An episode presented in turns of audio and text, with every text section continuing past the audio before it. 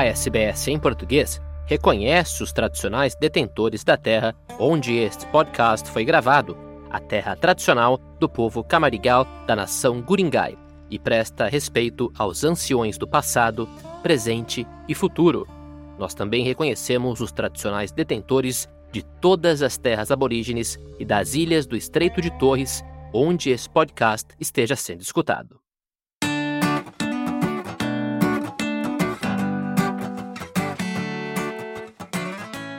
Olá, eu sou Jason Matias e seja muito bem-vindo a mais um episódio do Como é a Vida na Austrália da SBS em português. Neste episódio, vamos falar sobre arte, música e cultura na Austrália. Vamos te contar tudo sobre a rica cultura artística australiana, marcada pela influência dos povos das Primeiras Nações e também pelo multiculturalismo. E nosso passeio pelas artes na Austrália começa pela literatura. E para nos ajudar a entender o que a Austrália tem de melhor a oferecer em obras literárias, nós conversamos com a australiana Alison Entrequim. Alison está entre as principais tradutoras de literatura em português para o inglês, com foco em obras brasileiras. A tradutora de Perth, na Austrália Ocidental, WA, morou no Brasil de 1996 a 2020, onde aprendeu a língua e traduziu autores como Clarice Lispector e Chico Buarque. Hoje, Alison se dedica ao delicado trabalho de traduzir o clássico Grande Sertão Veredas, de Guimarães Rosa. Para ela, a Austrália possui uma diversa escola literária com autores para todos os gostos autores de destaque, inclusive do meu estado, que eu gosto muito, que eu recomendo muito. Acho que vale a pena é, procurar os contos da Elizabeth Jolley, contos e romances da Elizabeth Jolley. É ela nasceu na Inglaterra, mas se mudou para cá jovem, morou o resto da vida aqui em Perth e ela escreveu muitas obras aqui. Ela foi, inclusive, tive ela como professora na faculdade lá atrás, quando fiz Creative Writing, criação literária ela constrói personagens e situações com uma mestria que vale muito a pena procurar. Outra autora que eu gosto muito é a Helen Garner. O primeiro livro dela que me impactou foi Monkey Grip, que, se não me engano, é dos anos 70. Mas mais recentemente ela anda lançando os diários dela, que ela escreveu ao longo da vida. São muito interessantes também é uma voz que te arrasta para dentro da cabeça dessa pessoa, que no caso é a autora. Muito interessante.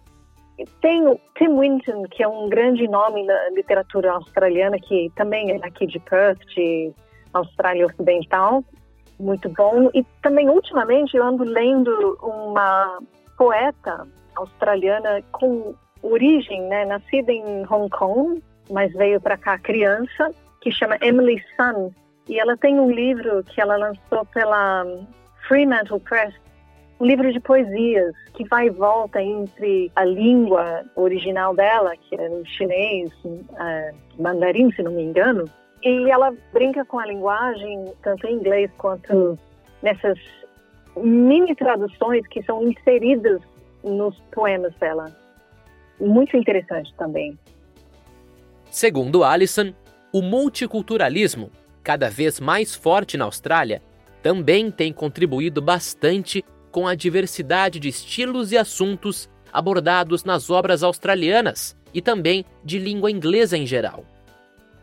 Eu acho que, inclusive, nos outros países de língua inglesa está acontecendo a mesma coisa, que é, pessoas que são de primeira, segunda geração de imigrantes estão escrevendo em inglês sobre é, a sua cultura de origem, a cultura dos pais, dos avós. É, isso acaba refletindo também na, na literatura.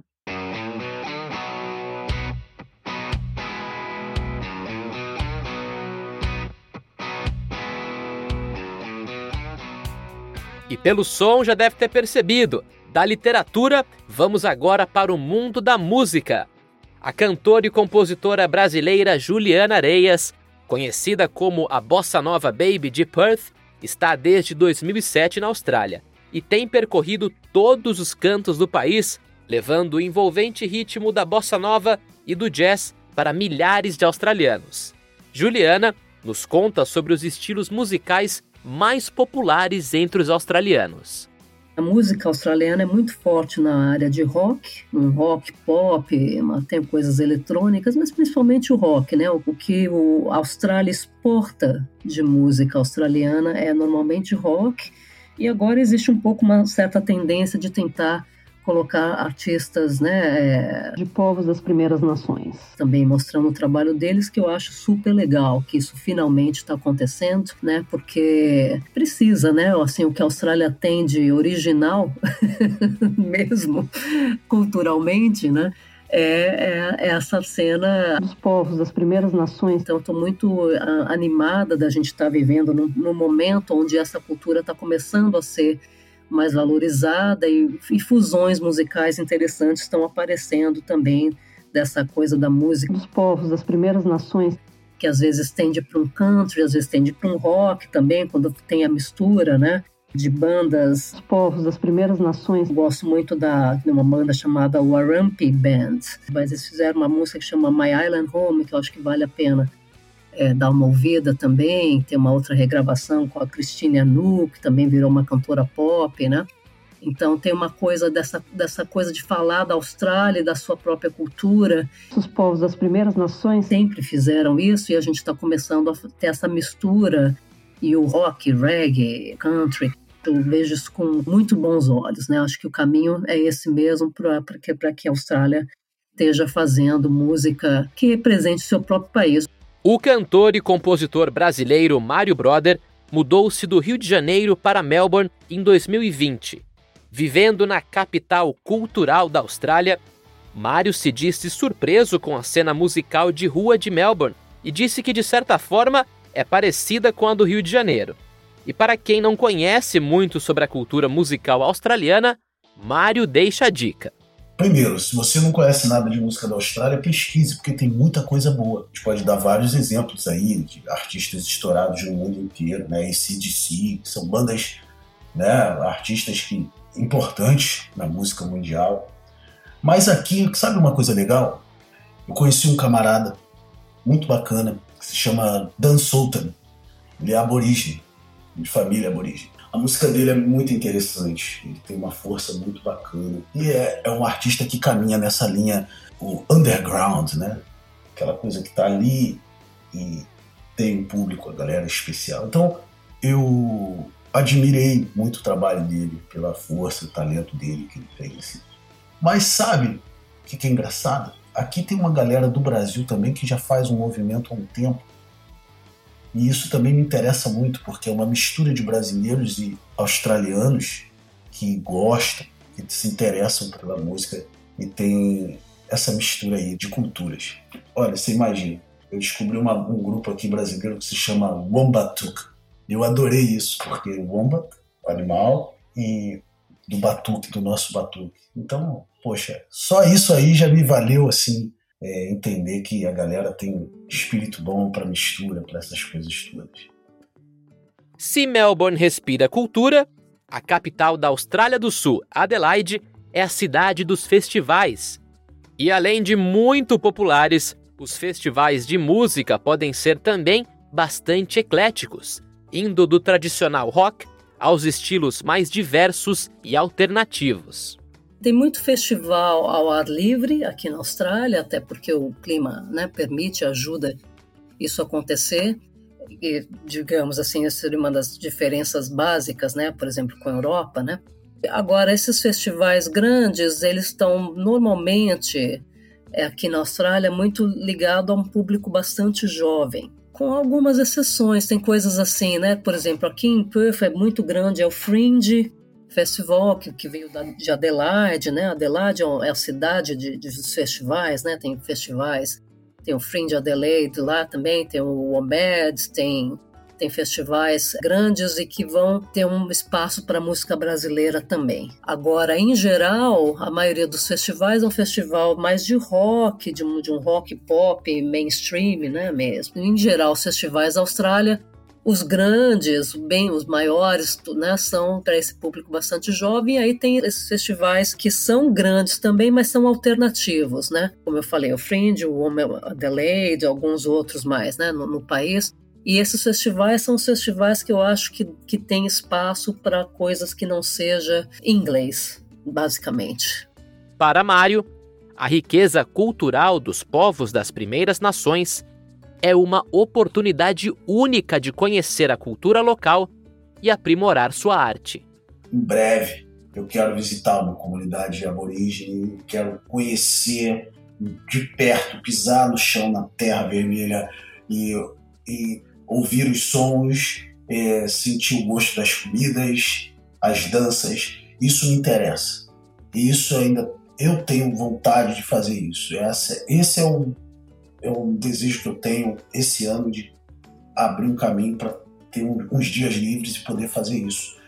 Então, eu acredito que isso vai mudar muita coisa na minha cabeça, porque eu ainda é, só caminhei nesse lado aí da música popular australiana, de, é, mas isso é uma coisa que eu quero fazer. Eu quero ir para uma comunidade aborígene e mergulhar nesse, nessa, nesse respeito nessa raiz e tal.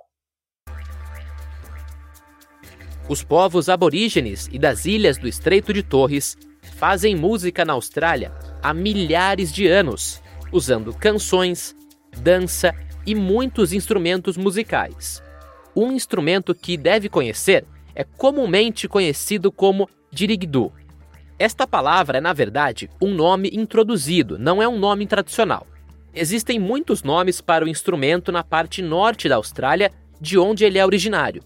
Um desses nomes é Idaki, uma palavra da língua Yolunu Mata, do povo Yolunu, da terra do nordeste de Arnhem, no território do norte. O instrumento de sopro é longo e oco e é tocado com respiração circular com a boca em uma extremidade. Baquetas são instrumentos de percussão bem conhecidos, criados e usados pelos povos aborígenes. Às vezes, elas podem até ser decoradas com arte tradicional. Tim John Edward Gray é homem dos povos das primeiras nações Gumbingaya, Windagdruni, Bijingu e é o vocalista da banda Green Hand. Ele conta mais sobre alguns instrumentos das primeiras nações. Na costa leste e sul da Austrália, temos os tambores de pele de gambá, na área de Sydney, particularmente com o povo de Camerigal. Tambores de pele de gambá são usados pelas mulheres em suas cerimônias tradicionais. Também temos as baquetas de percussão. Elas podem ser feitas com a maioria das madeiras. Na área de Sydney, é possível fazê-las com alguns tipos de árvores, como a banksia, que faz um som muito bom, ou a casuarina, Fecha aspas. Tim conta que a música criada pelos instrumentos tradicionais das primeiras nações dá voz à Mãe Terra. Abre aspas. Os instrumentos musicais eram escudos, lanças, bumerangues, qualquer coisa com som de percussão. Eu diria que os instrumentos tradicionais das primeiras nações dão uma voz extra para a Mãe Terra falar através das canções dos povos das primeiras nações, suas danças e suas cerimônias. As danças e as músicas que fazemos tradicionalmente são o que chamamos de songlines. Estamos sempre descrevendo algo sobre nosso estilo de vida, descrevendo algo da criação. Estamos descrevendo como as montanhas foram feitas, falando sobre nossos espíritos criadores. Através da dança, é como mantemos essas histórias vivas por milhares de anos.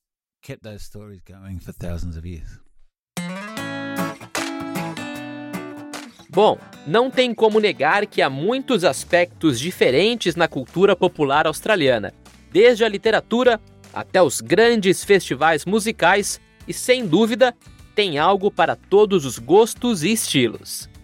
E se gostou desse episódio, não esqueça de compartilhar com seus amigos. Eu sou Jason Matias e este foi mais um episódio do Como é a Vida na Austrália. Este episódio foi apresentado e produzido por mim, Jason Matias, com o apoio da produtora executiva da SBS em português, Luciana Fraguas. assim como Max Gosford, Rachel Sibley, Matt Balcarney, Carolyn Gates e Carrie Lee Harding. Como é a Vida na Austrália foi originalmente criado por Maran Ismail para o SBS Arabic 24. Para mais informações e conteúdo da SBS em português, é só acessar sbs.com.au/português.